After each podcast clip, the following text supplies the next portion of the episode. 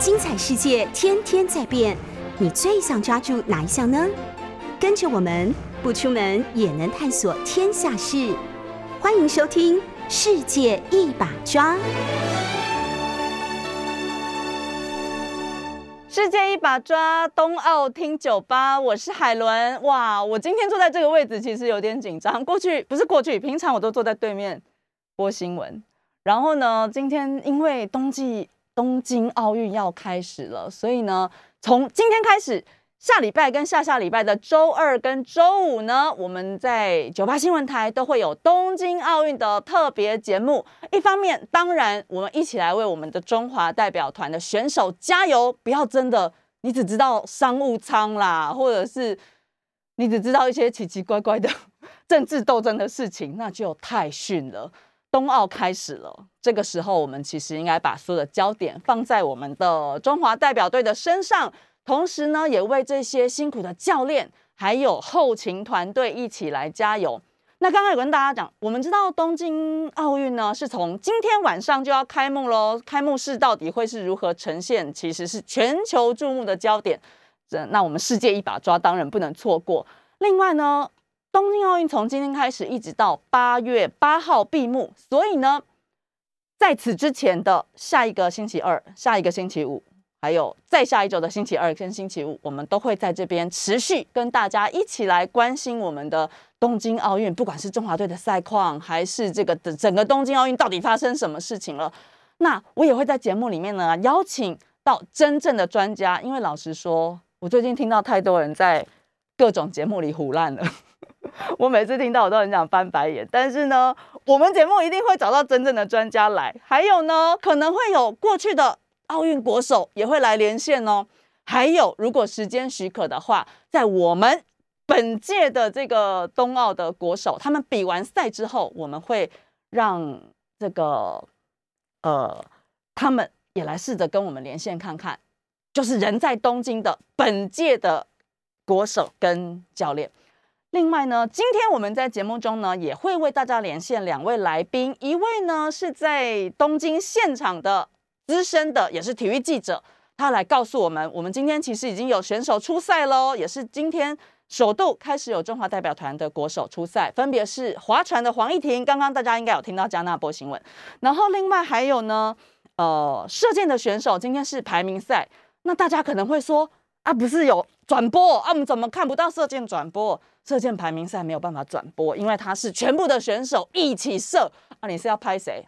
很难呐哈，所以不要去骂艾尔达好吗？不要去骂转播单位说啊，你们怎么不是要播奥运，怎么不播这个？奥运里面有很多东西，就是我们慢慢的去了解。那嗯，我本来是想要先放一下这个奥运的冬奥的主题曲，不过我们好像应该要先来连线一下我们的陈凯嘛哈。但在连线之前呢，我们先来跟大家说一下，今年呢，我们的中华奥运代表团其实非常的优秀哦，我们。在没有球类团队项目的情况下呢，我们一共有三十五位的女生，还有三十三岁的男生选手都取得了奥运的参赛资格。里面不乏五届奥运元老，像是这个庄智渊，桌球的庄智渊，还有网球的卢彦勋。那网球的卢彦勋呢？今天晚上大家看奥运开幕的时候，就会看到他跟我们的举重女神郭幸纯一起。举旗，他们是我们的掌旗官啊，这是一个非常大的荣耀啊。两位一起呢，在奥运开幕的时候掌旗进场。那另外呢，今天七月二十三号，也是我们这个呃参赛选手，我们网球选手谢淑薇的妹妹谢雨洁，今天是她的生日哦，我们也一起祝她生日快乐。那谢雨洁呢，是他们跟这个许婕妤呢，是很后面才补进。这个奥运的那人也都在东京训练了，非常的不容易。那当然签表出来了，他们遇到了第一种子，哇！希望这个小虾米立大功了哈。我们现在首先要连线我们今天的第一位来宾，也就是刚刚说到人在东京现场的中广体育大主播陈凯，要来跟我们谈一谈最新的奥运的情况。陈凯，午安。哈，Hello，好，各位听众朋友，午安。陈凯现在就是人在东京嘛，今天我们也有选手已经出赛。陈凯可以跟我们先讲一下，哎，今天我们有哪些出赛？然后呢，目前状况如何？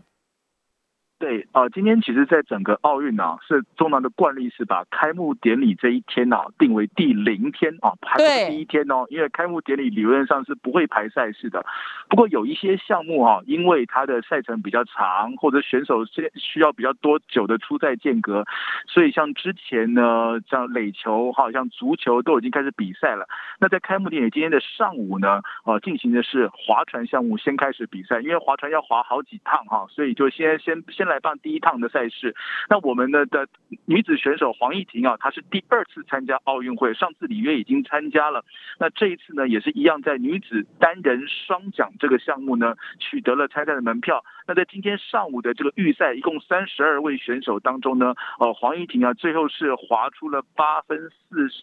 四秒五九的成绩啊，在他那个初赛的那个六组里面，第六组里面他是排的分组第四。那根据规则来讲呢，就是你的那个分成六组，六组里面的每一组的前三名啊，五取三啊，那先进入前十八名的比赛。那后面第十九名之后呢，基本上就还还可以参加所谓的败部赛了。但是应该呃，印象中就是不会再往前进了。就是说，这次黄怡婷她的成绩呃没有办法进入前十八名哈。算那但是呢，其实也算是她个人的成绩差不多的水准。事实上，你看他的这个八分零四秒成绩，在如果跟全世界最好的选手比起来的话，大概要滑到八分内啊，才有机会进入前十八强。那他大概就差了几秒钟，所以这个成绩算是维持他个人的水准，但是并没有办法进入前十八名啊。这个大概是也是我们赛前评估大概预料到的结果了。那希望他在后面的名次赛里面继续努力。率先出赛的黄义婷哦，后面还是有赛程的哦。虽然是这个败部复活，那今天还是有这个射箭的比赛哦。那其实我说真的，大家在听这些可能会有有一点不清楚的地方，是因为每一种运动它的赛制会不一样。那像比如说，今天很多人在网络上说啊，我们想看射箭转播 live，但是其实因为今天是排名赛嘛，所以排名赛怎么转播呢？后面要到对抗的时候才有办法转播。那排名赛。是要怎么举行？那呃，我我们的这一次的射箭选手的实力又是如何？这个陈凯可以帮我们分析一下。对，排名赛啊，其实也很重要哦，因为排名赛是根据你之前的。哦，世界的排名，然后呢，就全部一排，比如说女生一排六十四个人，就大家站成一排这样子，就大家一起比，同时间来比这样的，比个三轮这样子哈。那这个比出来的成绩呢，就会拿成你真正之后第二天开始的啊，所谓的个人对抗的时候，你从第一名排到第六十四名哈，你要一对六十四，二对六十三啊，这样子去做交叉的这样子对决。那也就是说，你在排名赛设的成绩越好，你在真正的开始的比赛的时候呢，你就会对上成绩越差的对手。那也的也理论上讲，你就可以啊，这个更走得更远一点啊，成绩就会更好一点。所以基本上排名赛也是很重要的。那另外呢，排名赛也是提供团体赛的这个所谓的种子排序的依据啊，就是说你这三个选手里面，对加起来之后，要看你们三个人加起来的分数能够排第几名。那一样，成绩分数加起来越高的团体，你的种子排序越前面，也就代表说要跟你就是。拿到奖牌的机会就更大一些了哈，所以这个是排名赛最主要的功能，这样子啊，那这是这个射箭比较呃不一样的赛制的方法，等于说你可以射两趟，这一趟你也不能说是预赛啊，但是它不是真正决定名次，但是它决定你之后的排名跟你交交涉的对手。那我们的选手其实这次在女子的团体啊，老实说是我我都常常笑他们是史上最老女团啊，因为 这是女团的加起来，对。老不见得是不好的事情啊，我其实是很开心看他们能能够说到了快三十岁都还可以在自己热爱的射箭运动上哈坚持下去的，这是真的。因为我们以前看过太多选手，就是大学毕业或者研究所毕业啊，就是要去找工作，然后就不能再射箭。甚至像这次的林佳恩，他其实一度是放弃了射箭运动啊，但是就是说他是有实力的选手，然后后来呃还是被这个教练团找回来，然后也还也选进了奥运的决选的。我觉得这个是呃能能够让选手有机会再去等于。是他们这三位选手是九年前啊伦敦奥运的这个组合，结果九年之后三个人居然人生过了十年还可以一起再比下一次的奥运会，我觉得这个真的非常的难得哈。加上雷千莹还有谭雅婷这样子，所以这是一个我们是比较期待，因为我一直觉得我们台湾的射箭选手是偏年轻的哈，就是说相对来讲，我们不是说体能，也不是说技术的问题，而是说我们的选手在所谓的心态上哈，这种备战心态也好，对比赛的这种经验的掌握，其其实有的时候是差了一点点哦，都很有天分，但是都是临场的时候发挥，只要一一两个箭哦射不好，就整个心态会掉下来。那我希望他们这一批选手，这三个真的真的都是所所谓说够资深啊，不要说老啊，够资深哈富，，希望他对经验丰富，希望他们能够呃克服这个问题哈，然后能够比太阳童话队拿到好的成绩。那另外一边，你看男子队，男子队这一群呢，就汤从从这个汤志军开始，从从这个开始起，这边是魏魏魏魏魏俊恒这批选手，就是就是鬼灵，我我常常用四个讲，他们就是鬼灵精怪啊，就是年纪都很小。可是呢，都头脑都很活，然后都是活力洋溢，就是大男孩那种青春大男孩那种感觉。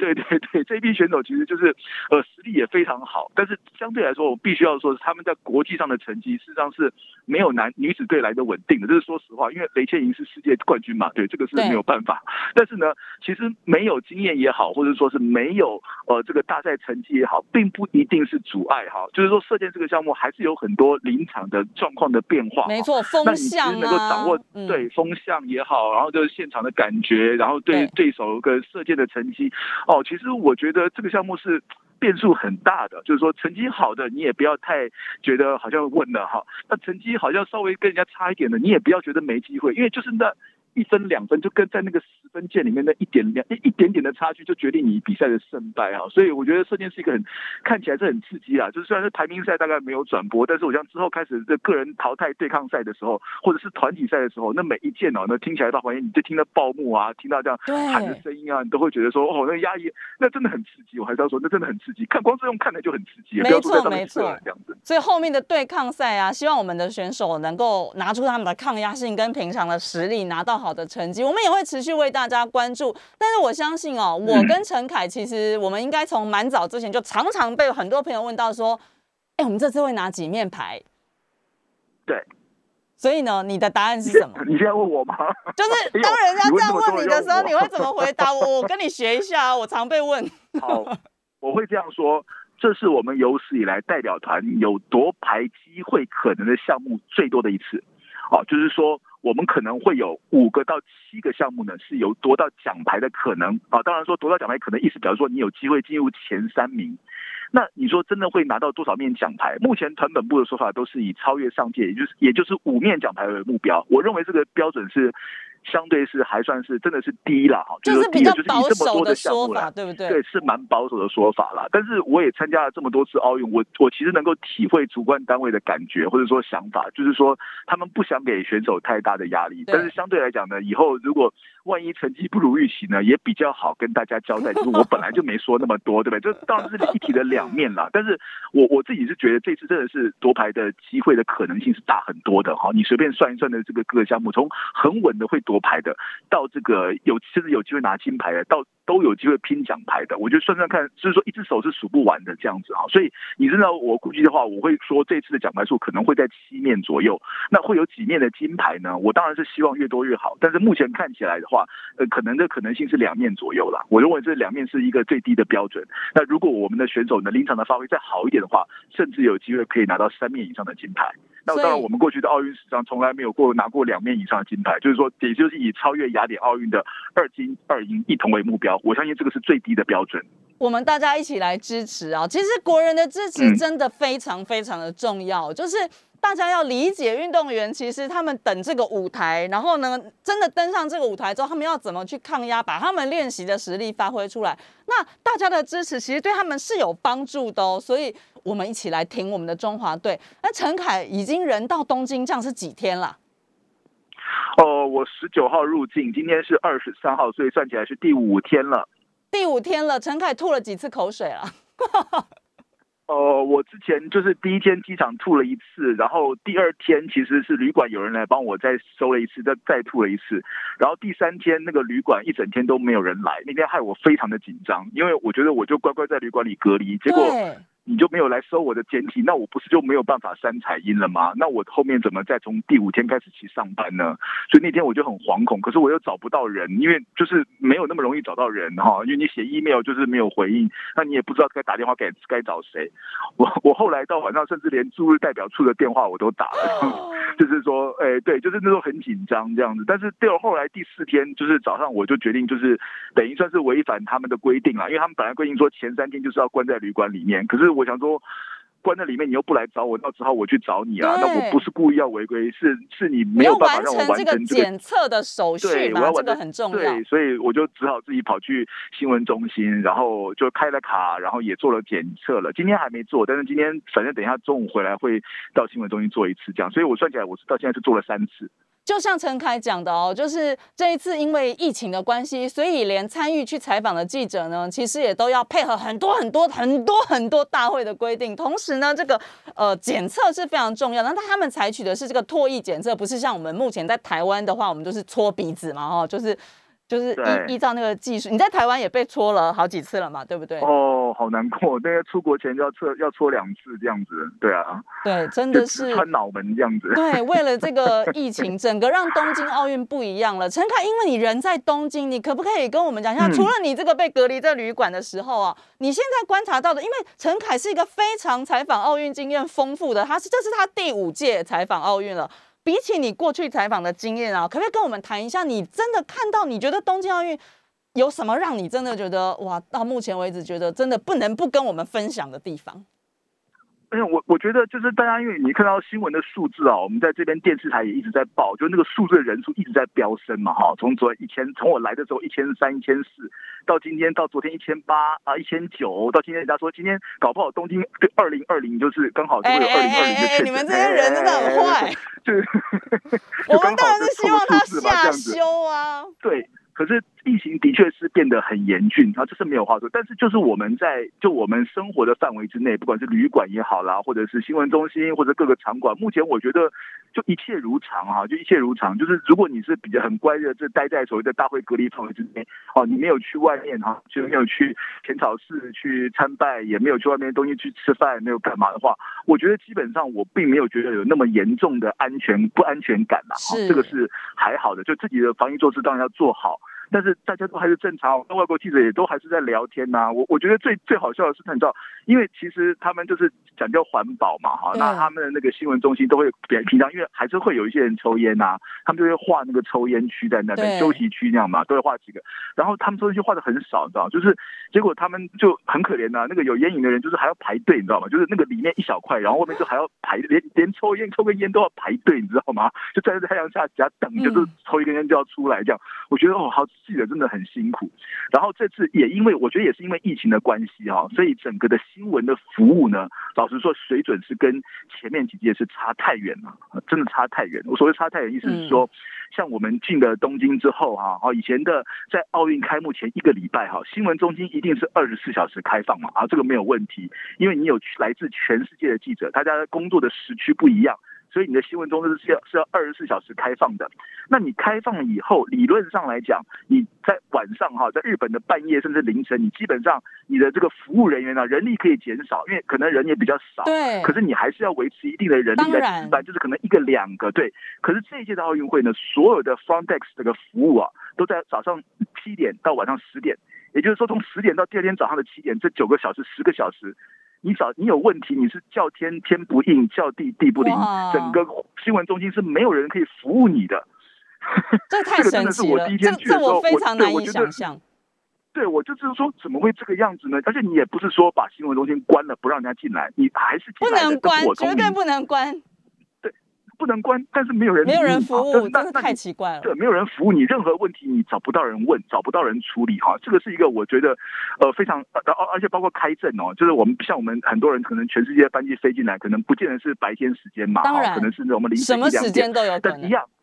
对，但是一样，你在进进关之后，你的开证时间一样，从早上八点到晚上十点。如果你是在半夜进关的，请你第二天早上再来。就是这太奇怪了。对，这真的很奇怪。就是在过去我看奥运会没有一次是这样办，但是我也问了一些他们的工作人员，他说呃，可能是因为我们工作人员呢、因为现在这个日本疫情的关系，紧急事态，所以他的所有的电车这个收班的时间都提早。对，哦，都是到晚上十点就收班了。所以他说你你如果不让我们回家的话，我们也要跟你一样，也是要睡在 新闻中心，不然我们没有车可以回家。这紧急事态对对日本办奥运真的也是一个非常大的考验。陈凯，我大概有两分钟的时间，帮我们讲一下今天晚上的开幕好不好？听说有王贞治哦，对我今天真讲到新闻的日本新闻的头条，就是说啊，因为奥运最后面的那个点火炬的仪式，一向都是最高机密嘛。当然，但是目前传出来的消息是说，好，这三位国日本的国民英雄，包括了王贞治，还有王贞治的队友哈长岛茂雄，长岛茂雄，另外还有他的后辈松井秀喜，啊，这三个日本史上最强的三个强棒啊，世界全垒打王，啊，这三个人呢，我鸡皮疙瘩起来了，会负责。会负责最后这三棒的，可能是不知道是不是最后一棒啊？就是说，至少这三个会参加最后的这个绕场的火地的传火炬的传递。我想这个当然是给这三位哦日本的国民的英雄最高的这个礼赞哈。就是说，当然王贞治也我们也是与有荣焉呐。当然，这个老人家其实都八十几岁了，身体精神还是非常好。哦，那所以说希望说他们真能够帮我们去去生活。那当然，听说这个表演节目也很精彩。我觉得他们说有有一千六百人的一千六百架无人机啊，会在天空当中去变换啊，大家都可以去看看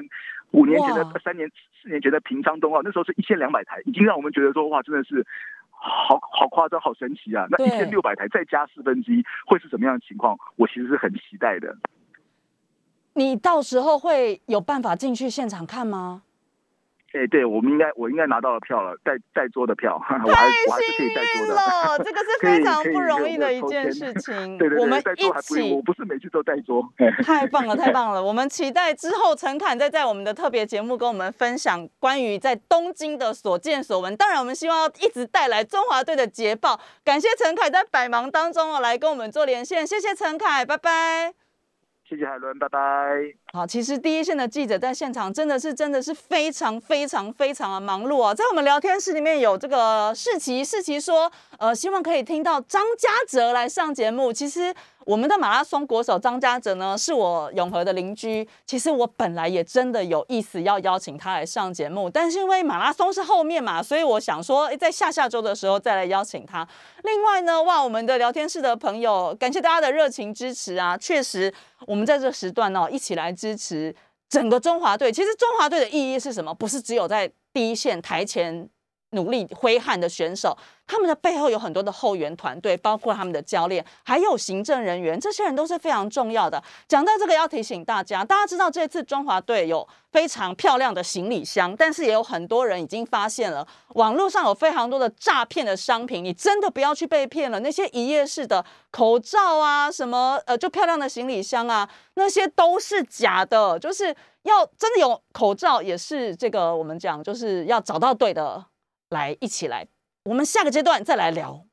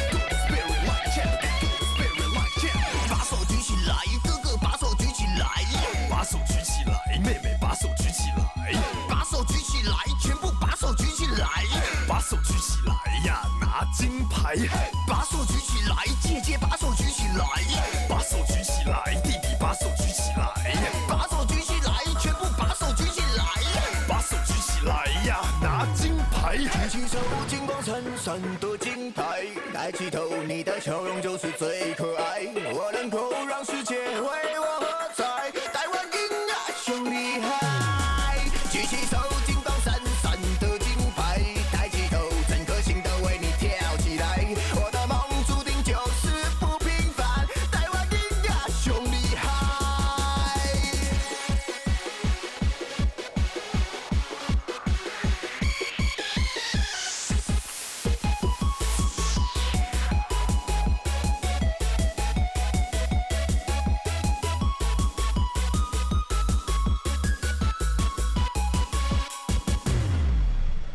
世界一把抓，冬奥听酒吧。刚刚我们听到的这首歌曲呢，不是乱选的，这个是我们中华代表团这一次特别为我们的选手啊和这个厂商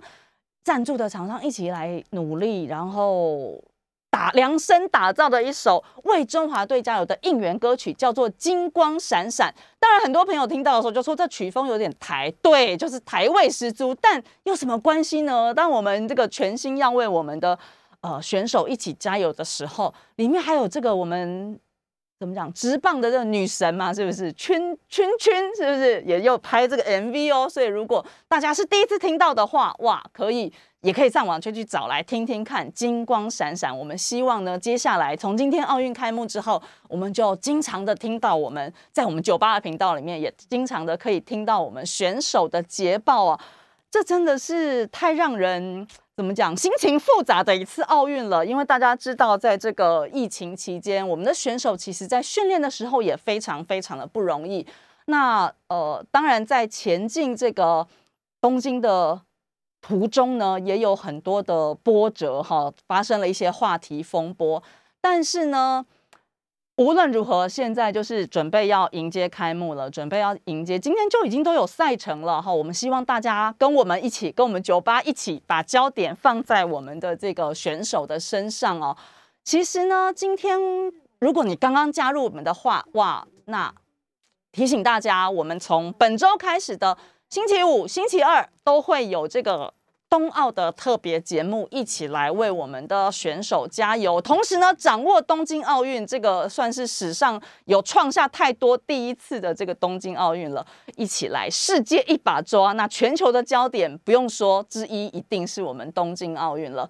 刚刚我们在聊天室里面有朋友说他是陈凯的粉丝啦，对，真的这一次的记者也非常不容易，我们也会试着透过这些人真的在东京的记者呢，来跟我们哦、怎么讲分享他们在当地的第一手观察。哇，我们在聊天室越来越多朋友了，很多人在跟我说海伦姐早安，对，已经快要午安喽。那这个阶段呢，要为大家连线的虽然是人在国内，但是呢，他一样是专家中的专家，高手中的高手。他是我们这一次这个冬奥的主转播商，就是艾尔达的副总监洪志伟。但其实志伟跟我们酒吧也有特别的缘分啦，等下再来聊一聊。大家先来关注一下，因为大家都很关心哇。我既不能去日本观光了，也不能到现场去看奥运了，那唯一的方式就是第一手就是转播了。我们马上先来跟志伟聊一聊哦。志伟在线上了吗？是我终于回来线上了。志伟，哇，我们终于又在酒吧的频道里面听到志伟的声音了。欢迎洪志伟。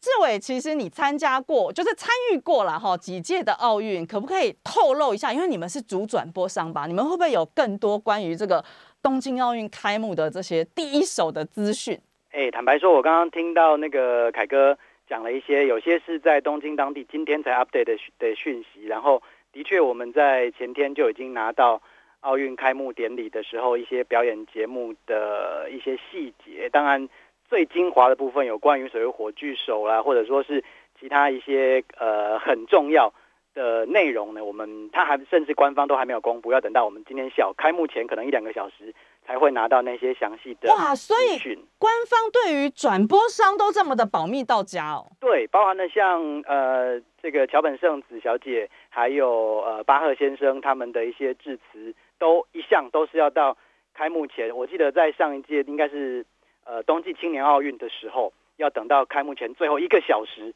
才给我们。然后我一拿到之后，就赶快火烫烫的赶快翻译，把稿子呃写成这个稿子呃写成文字，然后至此，最后让观众在转播的时候，巴赫讲的是英文，然后跟一部分的西班牙文，但是我们可以把它让观众可以看到中文。对，这个真的也是对转播团队也是很大的考验哦。其实我相信每一次的这个大型赛会，特别是奥运的转播哦，转播团队真的要花好多好多的心力，才能确保它就是很很顺利的让全球的这些观众都看到啊，了解到奥运到底发生了什么事情了。所以志伟，你到底参与过几届了？我我个人从二零零四年的雅典奥运开始，当时是我是在台视，然后零八年的北京奥运的时候，我就跟着就跟着艾尔达一起，所以我到现在为止是参与到第五届的奥运。我没有像我没有像凯哥去到现场采访五届，我只有在二零一二年伦敦奥运的时候，也就是他刚刚讲到说，我们射箭三个女侠，当时三个人一起在呃伦敦奥运，但是最后是铩羽而归。那一次呢，我每一天都跟着他们在射箭场上，在呃洛德板球场一起新看这些赛事。从第一天没有转播的射箭资格赛开始，一直陪到最后一天。然后很可惜的就是最后那一届中华队并没有在射箭项目拿下任何的奖牌，可能是我带赛他们啦。那你今天晚上开幕要避一下。是说到开幕哦，因为那个开幕的话，我就很强调，就是呃，官方都要求这些资讯都要绝对保密到家。所以刚刚凯哥讲的所有内容是凯哥讲的，不是我讲的对啊，他在日本那里得到的讯息。但是说真的，到底是不是这样？我们就是今天晚上看转播就一翻两瞪眼，对不对？我只能说，我只能说，就他真的是很多日本的元素，而且很多。一些这个很古老的一些东西都会在这个表演节目当中展展现出来，因为从过去不管是雅典奥运、北京奥运，然后伦敦奥运，其实都把各国的文化都彻底的呃融入到表演节目当中。这一届当然也是没有问题的，所以我们一起来期待今天的奥运的开幕式到底是几点开始啊？呃，官方的话是七点钟才会正式的。我们台湾时间的七点钟，我们台湾时间的七点钟。对。然后我们艾达的话是在六点半的时候会开始，先有一个特别节目来告诉大家目前东京的一个状况，然后暖身一下。大家就是过去没有在关注奥运或者比较少关注的话，今天可以先前面半小时透过艾尔达补课一下，然后呢七点我们就开始一起看到底日本跟东京要去怎么呈现这个延迟一年的东京奥运开幕哦。志伟，你刚刚讲五届，我马上五届我们一定立刻就会想到卢彦勋跟庄智渊啦。那我这边跟大家透露一下，我们洪志伟不是只是资深体育记者跟主播而已哦，他是网球裁判，是真的会下去执法的那一种，所以他对网球项目非常的熟悉。我们来谈谈卢彦勋好不好？大概有两三两分钟的时间，来谈谈你认识的这位选手。两分钟的时间谈卢彦勋对我来讲是绝对不够，但是我的确很幸运的，就是在零四年雅典奥运之前，我记得我在卢彦勋出发之前，我就有去采访过他，说那当时就是第一次认识他，那他是我认识的所有的运动员当中最坚韧不拔的一位选手，不论外界是如何的去评论他，他总是努力的做好自己的事情，然后，呃，二零一三年我们特地特地申请，呃。去这个泰国公开赛采访他，然后当时他有一场双打结束之后，他跟他的双打搭档乌东 chok 一起接受了访问。然后当时我问了乌东乌东 chok 说：“你怎么样子来看卢彦勋这个人？”他说：“卢彦当时乌东 chok 说，呃，有几在我们职业生涯刚刚开始的时候，我其实是一个很懒散的人，但是因为我跟卢彦勋住在同一个房间，然后每一天比赛回来结束之后，我就问他说：‘你今天晚上要干嘛？’他就说：‘gym，我要去 gym 运动。’健身房，然后每天每天他说你要去哪里？gym gym gym，所以每天他就跟着卢彦勋，他只要跟着卢彦勋一起去 gym gym gym gym gym，所以最后他说他自己说他后来在职业生涯能够维持的这么长，他要很感谢卢彦勋，特别是在他职业生涯初期的时候，跟着卢彦勋一起做了这么多的 workout，这么多的健身，然后能够让自己真的就在那几年里面专注的参加比赛，然后才能够真正的 在泰国当时是泰泰国第二名。的球员是这样子来的，所以卢彦勋就是这样的一个选手。那大家都讲到说，他昨天抽签抽出来要对上来自德国的 Alexander Zverev。那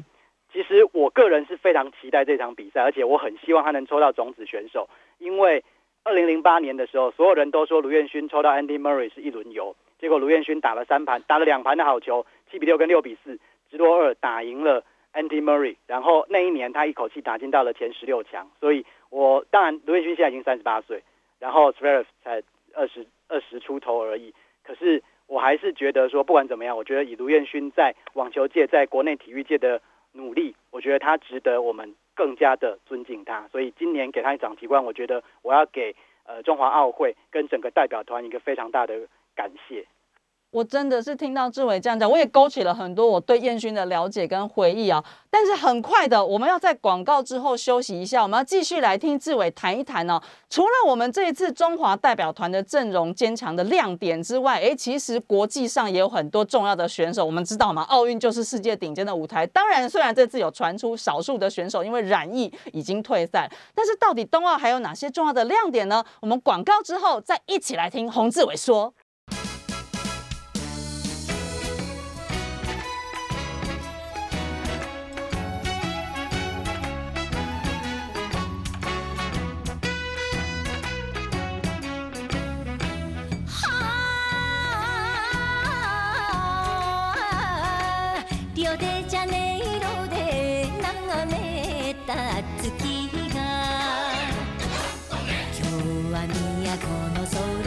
出す4年経ったらまた会いましょうと固い約束夢じゃない。よいしょこりゃ夢じゃない。世界一把抓冬奥听酒吧特别节目呢，我们会在奥运的到八月八号闭幕之前呢，一共会有五集的特别节目，欢迎大家跟着九八新闻台一起来关注我们的中华代表团，还有东京奥运的亮点。这个阶段我们继续要连线，就是我们艾尔达的副总监洪志伟，他是资深的体育记者和主播，同时呢，因为呃艾尔达多年来就是转播奥运，所以呢，其实讲奥运真的问他们就是对了。呃，志伟来谈一下，刚刚我们谈到卢彦勋，真的非常的感动。那我们这一次的中华代表团里面还有很多选手，其实他们的实力都是世界顶尖的哦。来推荐我们一下，看奥看奥运转播的话，我们特别关注哪些选手？呃，其实像今天大家都在讲说射箭没有讯号嘛，因为当年我在伦敦采访的时候，我才看到说哦，因为射箭的时候是呃男子六十四个人全部排在一起，射射射射射射射，所以那个几乎是一个乱射的状态，你连要看哪个靶都不知道。乱射，人家没有乱射。我说你要那个摄影，一般在后面看的人，你根本看不到说你对你的你看的那个选手他射的靶到底是哪一个靶，所以你要叫摄影机怎么拍，只能看到很壮观的场面，对对，就是哇，好像在那个什么比武招亲一样哦。对。但是其实这个射箭的项目，其实一直在最近这几年，我们台湾的选手真的越来越好了，所以我真的很期待说谭雅婷、雷倩莹跟林佳恩能够在这一次里面把奖牌带回来，这是我二零一二年的时候射箭队加油，没有能看到的遗憾。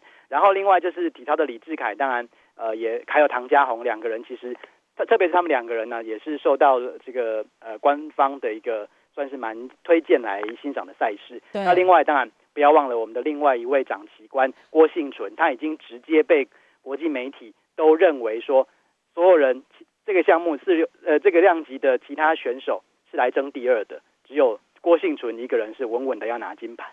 那呃郭幸存的转播呢，也请大家锁定爱达电视，我们当然是毫无疑问的会为为大家带来现场实况转播。那就在五六呃七月的二十七号当天，要为大家带来实况转播，现场实况转播，请您一定要锁定。当然，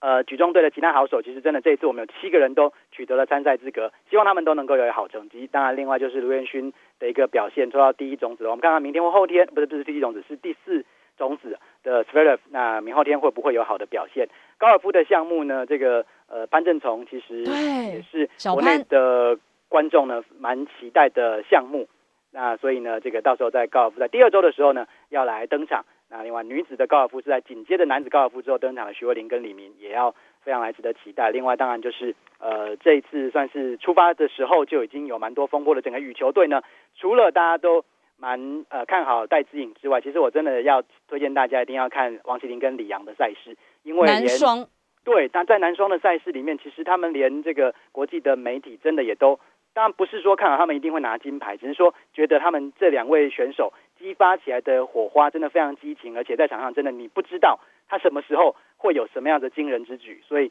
在明天的早上，艾达也会为大家带来王启林跟李阳的一个赛事转播直播的呃服务。所以到时候这些选手呢，真的都非常非常值得期待，包含了柔道的连真林、杨永伟跟林真豪等等的、真的好多好多的好选手，一定要大家呃，特别是明天七月二十号，就整个转播满档，满满的都是台湾队对，台湾的选手。中华队的选手的赛程好密集哦，从明天开始就真的是今天晚上看，大家一起来看啦。我也好期待这个东京奥运开幕式。志伟，我其实在这边先打断你一下，我你刚刚讲的好精彩，但是我里面也有听到哦你在讲这个国外选手的名字啊，怎么讲那么顺啊？哎，因为我这个人呢，我喜欢研究语言，但当然我很我不会，我没有说真正都会好多种语言，可是我都知道那些，特别是欧洲语系，除了法文之外的一些发音，我都有特别去研不是。有些选手那个名字好长哦，而且对对。要不要示范一下是怎么？你说你要叫我示范那个 Papastopoulos 传给 Papasto Papastopoulos 传给 Papastopoulos，然后再转给了 Samaras，最后再转给 Sapinkidis，然后最后由最后呢是由呃米呃米洛米托古把球给顶进了球门里面，这样子吗？你真的好可怕哦！但我真的要说，大家真的我们在看转播哦，就是对啦，有时候可能你是那个运动的专家，但是不要一直去骂那些主播或评论者，他们真的要做好多功课，很不容易的。我们大家用鼓励，然后就是这些人都很，我们我们大家一起让我们的体育环境变好，真的。但是志伟真的很棒，我必须要说，那太强大了。那来讲一下转播啊，我们这些转播应该有些特色吧？而且这么多的运动种类，我们有没有什么名人之之前的国手也会加入这个转播的行列？对，这一次我们邀请到了奖评，当然很多呃现役的话哦，啊跟大家推荐现役的话就是我们的运动攀登的国手李红莹，她也会加入我们这一次的转播服务。当然，本来我们是希望他能够去东京啊，但是很可惜的就是最后被陪疫情的影响，所以没办法拿到这个奥运的参赛参赛权是没有关系，他会跟着观众朋友们一起来看这一次的对东京奥运的转播。所以到时候也要请您锁李红莹运动攀登也是新的哦，东京奥运新加入的这个运动。没错，那这一次的新项目，那另外前国手呃刘红兰，然后桌球的朱昌勇了，网球刘然红兰，桌球朱昌勇，嗯，呃排球的张黎文，然后滑板的郑乔红，然滑板也是后还有新的哦。对对对对对，也是新项目。然后这一次二零一七年世大运的时候，非常有名的跳水国手林云娣，我跟你讲，嗯林云娣真的是他很主动的跟我们的记者联系，说有没有机会来这边担任奖评太棒。了，所以林云选娣呢也手多元会发展。对对对对，然后昨天的垒球，我们已经看到了啊，两届的奥运国手中外野中华队的不动中外野手陈妙仪。在哦过去两天都陪着我们一起看了女子垒球的项目。那另外，明天我们也会带大家带为大家带来冯俊凯的自由车公路赛的转播阿。凯加油！对，那那场比赛的话，张胜凯呢会担任我们的奖评。哦，张家也是非常优秀的国内的运动对然后好手家族。嗯这个男子田径的四百公尺跨栏，四百公尺的前纪录保持人陈天文，他也会加入我们的转播。然后秦素丽，然后排球的简伟伦，羽球的蔡慧敏，还有不要忘了，一九八八年两位拿到跆拳道示范赛的金牌选手陈怡安跟秦玉芳。两个人呢也会一起从明天开始连续三天为我们带来跆拳道的转播。哎，这个台前我们选手中华队这次规模跟阵容都很盛大，这个幕后我们要来转播的阵容也是一等一的，这另外一个代表团的感觉嘞是。不是不是不是？而且明天的射箭还有谁？田刚，田刚要帮我们讲解。田刚我偶像，好好好，你看吧，你看吧，所以很棒。而且没错这一次就是我们因为真的爱达就是努力啦，所以尽量的来。但我们不能只看中华队啊，剩下一点两分钟帮我们讲一下这个国际，我们应该要看什么？男子八月一号，大家在 Usain Boat 退休之后，谁会拿到男会成为男子的新飞人？八月一号的晚上，全球最速男，对，我们就来看看那一场比赛，预定是安排了最会播延长赛的陈玉伟来播，看看会不会男子百米的决赛会是谁来跟一大百公尺家会怎么延长人？赛啦？哎哎，他就跑得特别慢，然后一直有人偷跑，不行吗？哇塞，除了百公尺呢？那另外就是美国篮球，美美国的男子篮 NBA 刚结束嘛，然后很多人都要投入篮球的转播，当然这呃篮球的比赛，那这些比赛的话，当然这个所有美国队的男子篮球的比赛，我们通通都会为大家带来现场直播，这是我们在转播的时候一开始就设定的。那另外第一周的体操跟游泳，游泳非常特别哦，今年通通都是晚上，我们台湾时间或者日本时间的晚上比预赛。然后一大清早八点钟的时候，我们台湾的时间的八点钟的时候，或者是九点钟的时候来比决赛，大概是为了配合，因为美国那边的一个收视的时间呐、所以呢，他把决赛排在早上，然后预赛排在晚上，这是一个比较特别的安排。包含了像男子篮球的金牌战呢，也排在了早上，然后哦晚上的时候才来比铜牌战，大概也是为了配合美国当地的哇，时间啊。这也是这一次奥运很特殊的地方哎毕。竟美国，毕竟这个美国的 NBC，它真的是常年包下了这个转播服务、转播的工作，所以它可能还是有一些呃主导权呐、我们聊天室已经有人在说 OT 王这个这个这个这个 就看看今天晚上开幕典礼会不会 OT 喽。哦，也是玉伟跟关心宇，哦，心宇要来主播，好的好的。听志伟讲，其实大家有没有觉得，马上这个奥运的气氛就不一样了，热血沸腾。非常感谢志伟今天抽空，因为开幕前，只是开幕前他们已经忙了好一阵子了。感谢志伟回到我们九八新闻台的频道，未来有机会再麻烦志伟跟我们精彩的分享，谢谢志伟。哇，刚刚我们在这个前面广告之后回来的时候，我们有听到一个这个日本曲风的歌曲，刚忘了跟大家介绍，这个是我们今年东京奥运的这个主题曲啦哈。我相信接下来大家听到机会会高一点。但是呢，刚刚志伟也提到了，哇，我们这次转播团队有好多的这个呃之之前的国手，或者是他就是在这个领域本来也有机会去拼奥运，但诶错过擦身而过的选手。但没有关系。刚刚提到了一位我们不能忘记的名字，他是我们史上第一面这个虽然是示范赛，但是就是我们的奥运金牌陈怡安，他也会加入转播的阵容。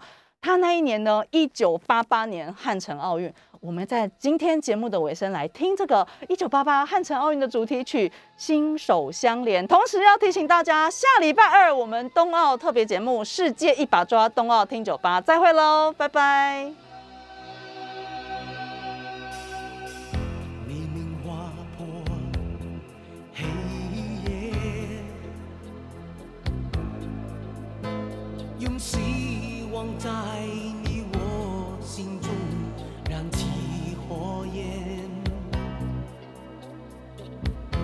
想崭新